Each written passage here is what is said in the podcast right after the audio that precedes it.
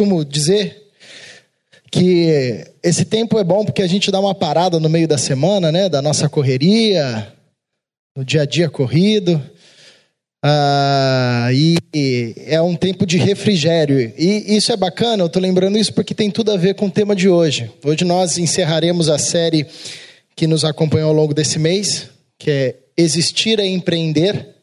Um dos nossos objetivos é destacar esse momento que nós vivemos nos nossos dias, desse frenesi, dessa, dessa ênfase demasiada nessa questão do empreendedorismo. E aqui sem fazer juízo de valor, se isso é bom, se é ruim, mas enfim, mas pegando a onda do nosso tempo, né? Como está na moda essa palavra, esse tema, esse tipo de movimento, né? Empreender, empreendedorismo.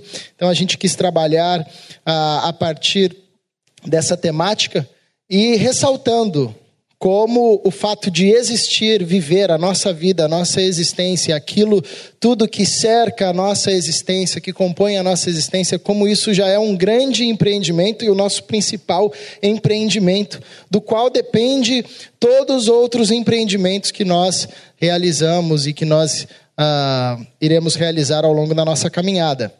E essa noite nós encerraremos falando sobre o nosso tema é a pressa é inimiga da adoração. A pressa é inimiga da adoração. E para quem participa do ambiente do, do, mercado de trabalho e que vive essa realidade do empreendedorismo, uh, acaba percebendo que há uma uma certa pressa, né? Parece que alguém que abre uma empresa, ele tem, é, obviamente, ali por conta dos seus gastos e das suas necessidades, uma certa urgência de que aquela empresa, aquele, aquela, a, aquele projeto, ele se encaminhe da forma mais rápida e consiga se estabelecer, pagar suas contas, enfim, da forma mais rápida possível, mesmo sabendo que em alguns ah, alguns tipos de empreendimento, alguns tipos de projeto, isso leva um tempo, né? Ah, e há em, determinadas, em determinados setores ah, do mercado é, uma pressa, literalmente, uma corrida para ver quem consegue abrir mais empreendimentos, quem consegue ah, abrir mais estabelecimentos, né? uma, uma espécie de uma competição nesse sentido. Tudo pautado e tendo por detrás o que nós chamamos e o que nós reconhecemos de pressa, a pressa, né? E é um ponto comum, acredito, para todos nós, que vivemos dias corridos, que vivemos um período cada vez uh, mais onde parece que o tempo se encurta, a gente começa a semana na segunda e quando menos espera já está na quarta e quando a gente percebe já é sexta-feira, que alegria, mas aí o final de semana passa rapidamente, já é segunda de novo. E aí quando a gente menos espera nós já estamos entrando em maio e daqui a pouco começa, começa as férias de julho e já é dezembro, começa a tocar de novo, é Natal, o que você fez, o ano termina. E aí a gente fala, meu Deus, o tempo está passando muito rápido, né?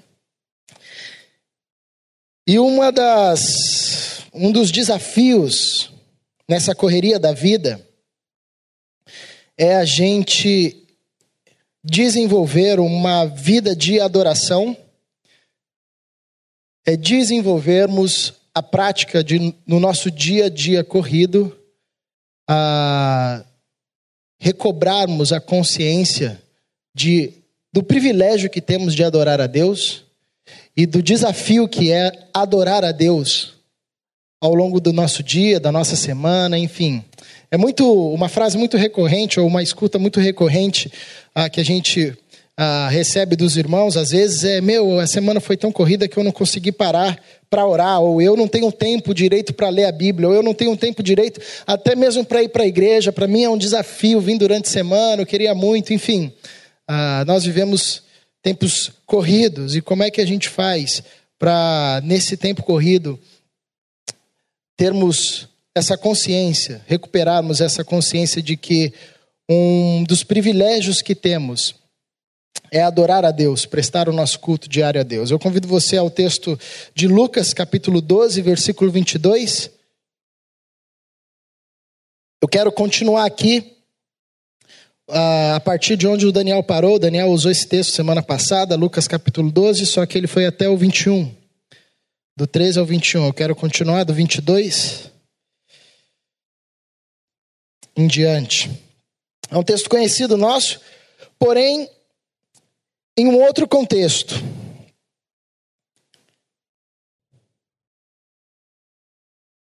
Diz assim: A seguir, dirigiu-se Jesus a seus discípulos, dizendo: Por isso eu vos advirto, não andeis ansiosos pela vossa vida quanto ao que haveis de comer, nem pelo vosso corpo quanto ao que haveis de vestir. Porque a vida é mais do que o alimento, e o corpo mais do que as vestes. Observai os corvos, os quais não semeiam, nem ceifam, não têm dispensa, nem celeiros. Todavia Deus os sustenta. Quanto mais valeis do que as aves do céu. Verso 25. Qual de vós, por ansioso que esteja, pode acrescentar um côvado ao curso da sua vida? Se, portanto, nada podeis fazer quanto às coisas mínimas, por que andais ansiosos pelas outras? Observai os lírios, eles não fiam, nem tecem. Eu, contudo, vos afirmo que nem Salomão, em toda a sua glória, se vestiu como qualquer deles. Ora, se Deus veste assim a erva que hoje está no campo, e amanhã é lançada no forno, quanto mais tratando-se de vós, homens de pequena fé. Não andeis, pois, a indagar o que haveis de comer ou beber, e não vos entregueis a inquietações, porque os gentios de todo o mundo é que procuram estas coisas. Mas vosso Pai sabe que necessitais delas. Buscai antes de tudo o seu reino, e estas coisas vos serão acrescentadas. Não temais, ó pequenino rebanho, porque vosso Pai se agradou em dar-vos o seu reino. Vendei os vossos bens e dai esmola. Fazei para vós outros bolsas que não desgastem, tesouro inextinguível nos céus, onde não chega o ladrão, nem a traça consome. Porque onde está o vosso tesouro, aí estará também o vosso coração. Vamos orar mais uma vez. Nosso Deus, obrigado por esse tempo, obrigado por essa pausa no nosso dia, obrigado por esse momento onde quietos, concentrados, temos a oportunidade, o privilégio de ouvirmos a tua palavra, refletirmos em tua palavra, de louvarmos ao Senhor. Que esse momento nos seja um acréscimo à nossa vida, sobretudo à nossa fé. Que saiamos daqui alimentados na nossa fé, abastecidos no nosso espírito. Que a tua palavra nos seja alimento, alimento que nos deixe saciados, satisfeitos e que nos dê energia e força para sermos sal e sermos luz, assim como a tua palavra nos orienta. Para a tua glória, em Cristo Jesus. Amém. Bom, o Daniel ele explicou o contexto aqui na semana passada e o contexto desse texto, embora a gente conheça uh, esse texto no livro de Mateus também, no capítulo 6, e nós conhecemos mais esse texto como uma chamada de Jesus, o um ensinamento de Jesus contra a ansiedade. Porém, aqui nesse contexto, e acredito que esse é o sentido também em Mateus, na verdade é o ensinamento de Jesus contra a avareza. Ou contra essa preocupação gerada pela riqueza. Se você olhar, ou se você esteve aqui semana passada, e depois olhar o, o, o contexto anterior, Jesus está contando a história, por exemplo, de um homem que tinha uh, uma grande riqueza na sua produção de trigo, se eu não me engano, e aí ele mandou destruir um celeiro e fez um outro maior, e Jesus toma esse homem como louco, como alguém que acumulou demais sem aproveitar e não percebeu que ele não tinha o controle da sua vida, uh, em sua, não tinha o controle da vida em suas mãos. E, e aí Jesus se dirige aos seus discípulos, que consistem ali num grupo que vivem uma realidade contrária à história que Jesus tinha acabado de contar de um homem muito rico. Os discípulos, na verdade, eles tinham deixado tudo que eles tinham para seguir Jesus. Ah, então eles não tinham nada.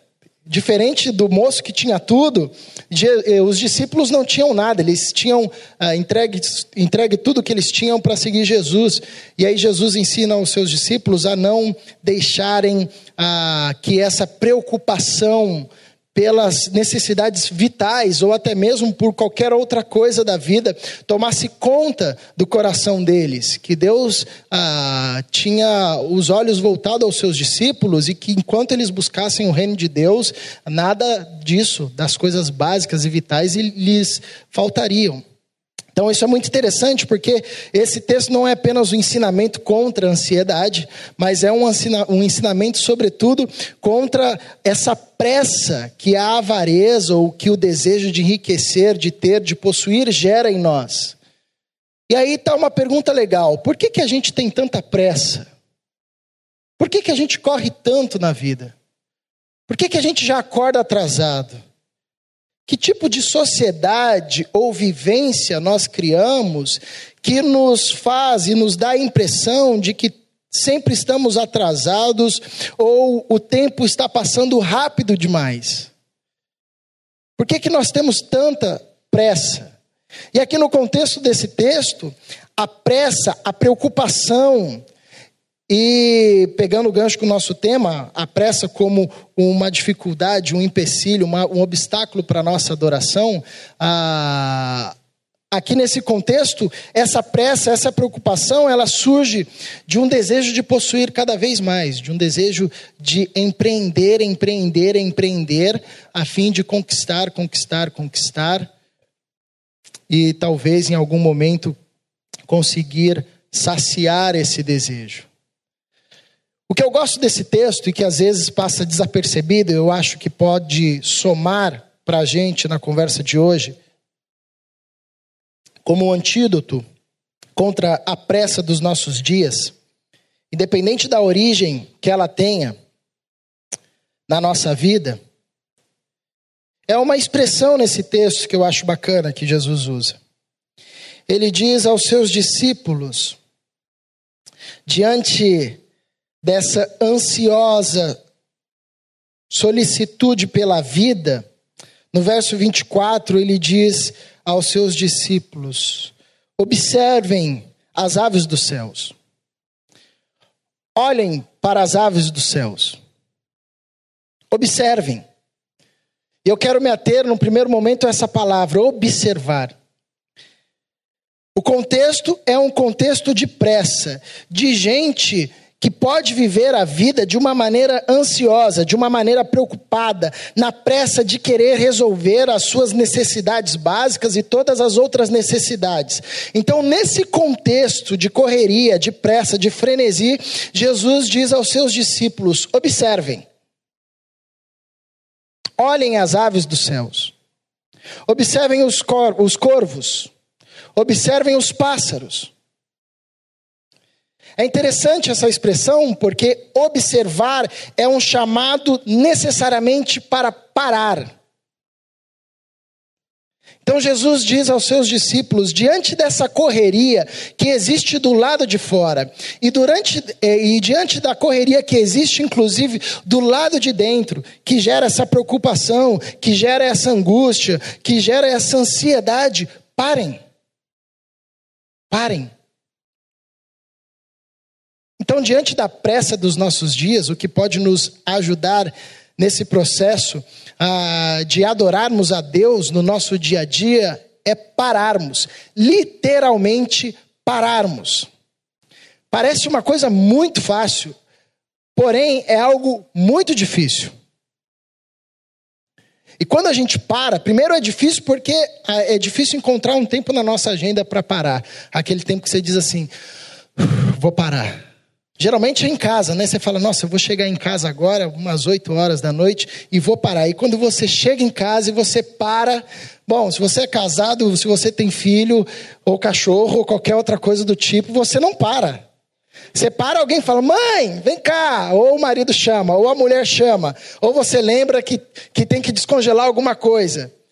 E é interessante, é, eu costumo Lá em casa a gente costuma partilhar o serviço doméstico, né? Eu e a Mirna. E eu entendi já uma coisa: que o serviço doméstico é um negócio infinito, não acaba, é eterno. É um, um buraco assim que você entra e ele não tem fim. Porque você fala assim, eu acordo, às vezes segunda-feira eu falo assim, eu vou lavar a louça, eu vou fazer isso, papapá, e meio-dia eu termino, acabou, eu sento e vou ler. Não termina, a louça você lava, você sai, você volta, tem brota coisa lá na, da louça, né? É, nunca termina, né? Então você não consegue parar, é muito difícil parar. E até mesmo quando você se propõe, aqui é um desafio bem prático, tente daqui até o fim da sua semana, separar um tempo para você parar. Dez minutos. Dez minutos. Vou pedir uma hora, não, vou pedir dez minutos. Para, você não vai fazer nada. Desliga o seu celular. Para. Mas eu vou fazer, não vai fazer nada. Só para. Mas eu olho para onde não vai olhar nada, só para. Para e senta. E quando a gente consegue isso, vem um outro problema. Nós percebemos que o lado de dentro é muito mais barulhento e movimentado do que o lado de fora. Então, quando nós paramos começa a vir um monte de pensamento. Coisas a pagar, coisas a receber, coisas a fazer, pendências, coisas em aberto. O chefe, alguém que vai ligar, alguém que vai mandar mensagem. Será que alguém mandou mensagem? Alguma notificação? Será que alguém curtiu minha foto? Será que. Enfim, planos, projetos, sonhos. A mente não para. Esse é um desafio da nossa vida. Observar porque observar requer necessariamente que a gente pare. Então, isso é muito interessante, esse detalhe no texto, porque num contexto de preocupações com coisas essenciais e até dignas, necessárias, como comer, como o que vestir, Jesus diz aos seus discípulos: parem, observem, aquietem-se. Está vendo que está uma correria? Louca, todo mundo preocupado com o que comer, com o que vestir. Os gentios se preocupam com isso, os judeus se preocupam com isso, mas vocês podem parar, observar. E aí, um segundo movimento, dentro dessa mesma palavra, dessa mesma expressão que Jesus usa, é o movimento da contemplação. Porque esse observar ah, não é um convite para parar e, e, apenas parar, mas é também um convite para parar e perceber, contemplar. Olhem as aves do céu. Olhem as aves. E é interessante esse movimento, porque quando nós estamos ansiosos, necessariamente a gente anda olhando para baixo, né? preocupado assim com o que a gente vai fazer. E Jesus diz: observem as aves dos céus. Ele diz para os seus discípulos olharem para cima. Muda o movimento do seu olhar. Muda a direção do seu olhar. Contemplem. E aqui um outro movimento difícil que nós temos num período tão corrido: o exercício de parar e o exercício de contemplar. O que é contemplar? Contemplar é olhar algo fixamente, contemplar, perceber a beleza que há naquilo, sem ter ah, qualquer pretensão de compreender, uh, de sistematizar ou de explicar aquilo. É simplesmente olhar, contemplar e talvez no máximo expressar um uau, que coisa legal, que bonito, que belo. Então tá aí um outro antídoto à nossa pressa e que tem tudo a ver com o movimento da adoração. A adoração exige de nós e requer de nós um tempo que a gente pare, um tempo que a gente silencie o nosso coração. Um tempo que a gente tenha consciência de que nós estamos em qualquer lugar, em qualquer ambiente, em qualquer hora do dia, ah, conscientemente prestando o nosso culto a Deus. Alguns monges, ah, eles desenvolveram, monges cristãos desenvolveram ah, uma forma de lidar com o texto bíblico, de orar e de prestar o culto a Deus, ah, que se utilizava muito do silêncio, né? Eles silenciavam o seu coração, às vezes por horas, assim, né? ficavam em silêncio. E eles faziam isso porque eles tinham a consciência de que quando eles abriam o texto sagrado, quando eles abriam, abriam as escrituras, Deus ia falar com eles. Eles teriam um privilégio e desfrutariam daquele momento de ouvir a voz de Deus. Tá aí um pensamento legal para a gente recuperar. Toda vez que nós nos debruçamos nas Escrituras, nós estamos diante da possibilidade de ouvir a Deus. Agora, a nossa vida é tão corrida que às vezes, às vezes a gente lê esse livro assim de forma corriqueira, sem se ater na preciosidade e no privilégio que nós temos e a oportunidade que nós temos de poder ouvir a Deus falar ao nosso coração uma palavra que pode transformar a nossa vida. Então Jesus diz aos seus discípulos: observem, parem, contemplem. E o que eles deveriam contemplar? E qual era a justificativa para que eles parassem e contemplassem? E o texto traz algo interessante, que é o cuidado de Deus. No verso 28 vai dizer: Ora, se Deus veste assim a erva que hoje está no campo e amanhã é lançada no forno, quanto mais tratando-se de vós, homens de pequena fé. O grande desafio da nossa vida, talvez, é que nós temos tantos empreendimentos, tantos projetos, tantas questões, tantas rotinas, tantas tarefas que ao longo do nosso, da nossa semana nós não conseguimos parar e contemplar e perceber o cuidado de Deus. Como Deus tem cuidado de nós, como Deus tem cuidado da nossa família.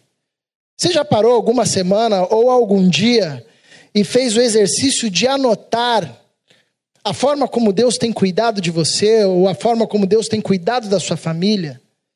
Tentar de fato perceber ob, objetivamente, descrever, anotar, escrever as expressões do cuidado de Deus na sua vida, na vida dos seus. A gente entra num ritmo tão maluco, né, tão corrido, que às vezes a gente não para, não contempla, e ao não parar e ao não contemplar, nós não observamos que assim como Deus está cuidando de todas as coisas, desse universo gigantesco, está tudo rodando, tudo funcionando, Ele também está cuidando de nós. O sujeito que é avarento, no caso da história anterior que Jesus conta aos seus discípulos, ele não tem tempo para parar. E porque ele não para e não contempla, ele não observa Deus cuidando ah, dele, cuidando de todas as coisas, ele se engaja em uma correria maluca na vida, porque para ele a verdade que existe no seu coração é que se ele não cuidar de si, ninguém mais vai cuidar dele. Jesus convida os seus discípulos a observarem, mudarem o foco do olhar observar as aves dos céus e perceber o cuidado de Deus.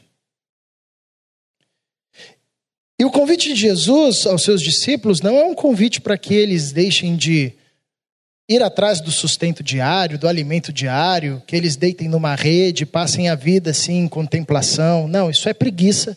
E a Bíblia fala a respeito da preguiça, sobre a preguiça para a gente conversar com a formiga, vai ter com a formiga o preguiçoso. Então a Bíblia também é contra a preguiça. Não é o convite de Jesus aqui nesse texto. Mas o convite de Jesus aqui nesse texto é que eles tenham a oportunidade de recalibrar o olhar sobre a vida e sobre o que é essencial empreender. Porque o texto termina dizendo, no verso 31, depois que os discípulos são convidados, encorajados a observarem, a contemplarem, a enxergarem o cuidado de Deus, Jesus desafia os seus discípulos, encoraja os seus discípulos, dizendo: Buscai antes de tudo o reino de Deus. E em Mateus vai dizer a sua justiça, e todas as coisas vos serão acrescentadas. Ou seja, vocês terão na vida muitas possibilidades e desafios nos quais vocês poderão se lançar e serão chamados a se lançarem. Muitos projetos, muitos empreendimentos. Foquem naqueles que irão conduzi-lo nessa busca do reino de Deus e da justiça de Deus. Em outras palavras, e trazendo de novo o exemplo do avarento aqui, do sujeito que empreende por causa da sua própria ganância, Jesus está dizendo: não façam como esse sujeito. Empreendam, independente do projeto que vocês forem trilhar, das tarefas que vocês forem fazer, busquem através disso o reino de Deus. E a pergunta prática para nós é como esse projeto, como esse empreendimento, como essa tarefa, da mais simples à mais complexa, me conduz num processo de busca ao reino de Deus, ou me faça sinalizar, ou me faz, me possibilita sinalizar o reino de Deus através desse empreendimento.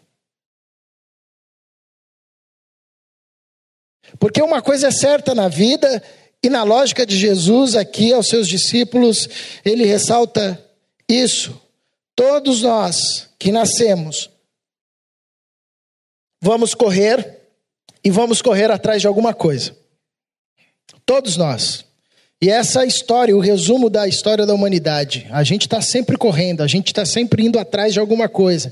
E é isso que faz com que a gente avance, para o bem ou para o mal.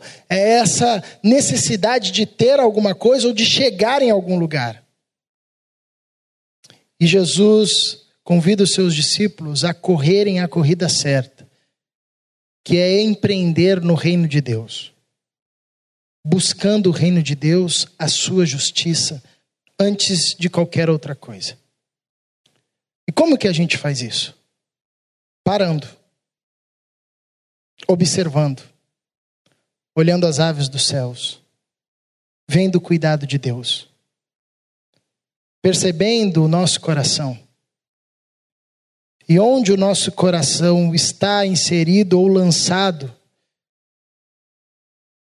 e quais desses caminhos ou projetos não são caminhos que nos conduzem a essa busca do reino de Deus acima de todas as coisas?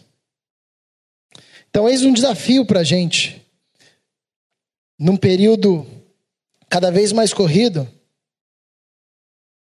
onde falta, falta tempo, e é uma contradição, né? porque cada vez mais a gente inventa recursos para nos facilitar o tempo e cada vez mais nós estamos sem tempo. O carro que veio para facilitar as longas distâncias, a gente acaba às vezes perdendo mais tempo no trânsito do que em qualquer outro lugar.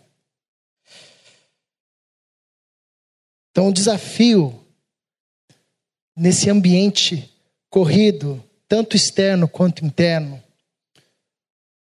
no que compete a nós, cristãos, no nosso exercício diário de culto a Deus, de adoração a Deus.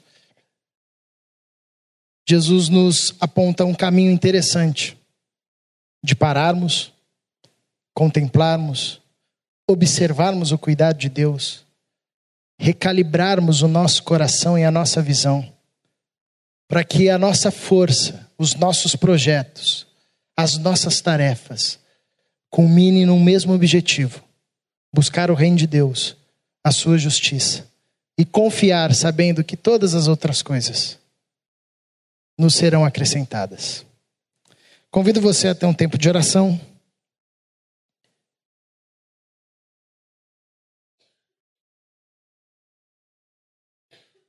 A parar, aproveitar que você já está parado.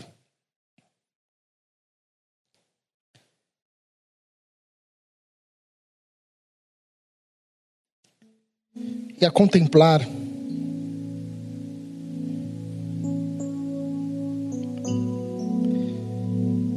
contemplar como Deus tem cuidado de você. Você pode, nesse momento, estar tá passando o momento mais conturbado da sua vida. Mas eu tenho certeza que, mesmo nesse momento, é possível contemplar o cuidado de Deus.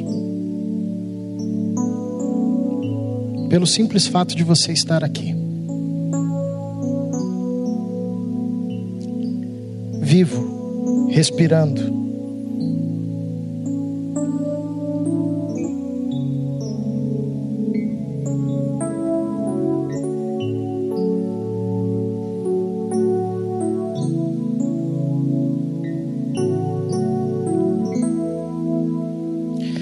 Temos a pressa do mundo do lado de fora, nós temos a pressa do mundo do lado de dentro. Nós temos a pressa criada pelas nossas loucuras. Convite de Jesus que a gente pare, contemple o seu cuidado. E assim, deixemos com que Ele recalibre a nossa visão, o nosso olhar, fazendo com que toda a nossa força, energia, nosso esforço e a nossa corrida seja na direção de empreender no seu reino. Paizinho,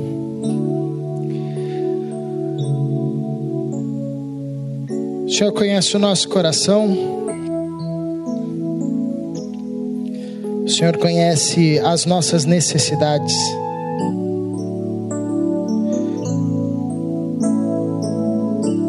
O Senhor conhece aquilo que deixa em desespero o nosso coração, a nossa mente inquieta.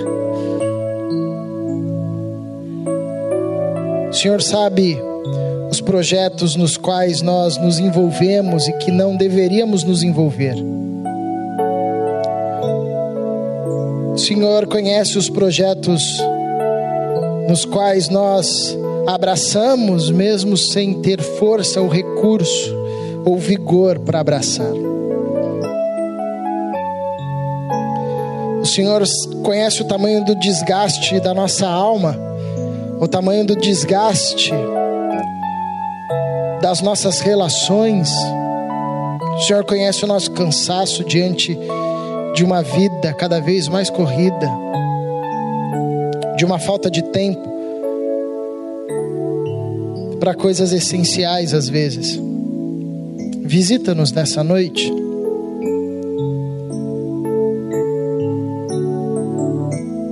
Eleva o nosso olhar. Tire o nosso olhar das coisas aqui, nos faça olhar as aves dos céus, nos faça contemplar o teu cuidado, nos faça perceber que o Senhor está cuidando do macro, do micro, o Senhor está cuidando dos pássaros, dos lírios, quanto mais das nossas vidas. Senhor também está cuidando de nós. E que essa contemplação, esse conhecimento, essa visão, nos seja combustível para empenharmos as nossas forças nos projetos da nossa vida, da nossa existência.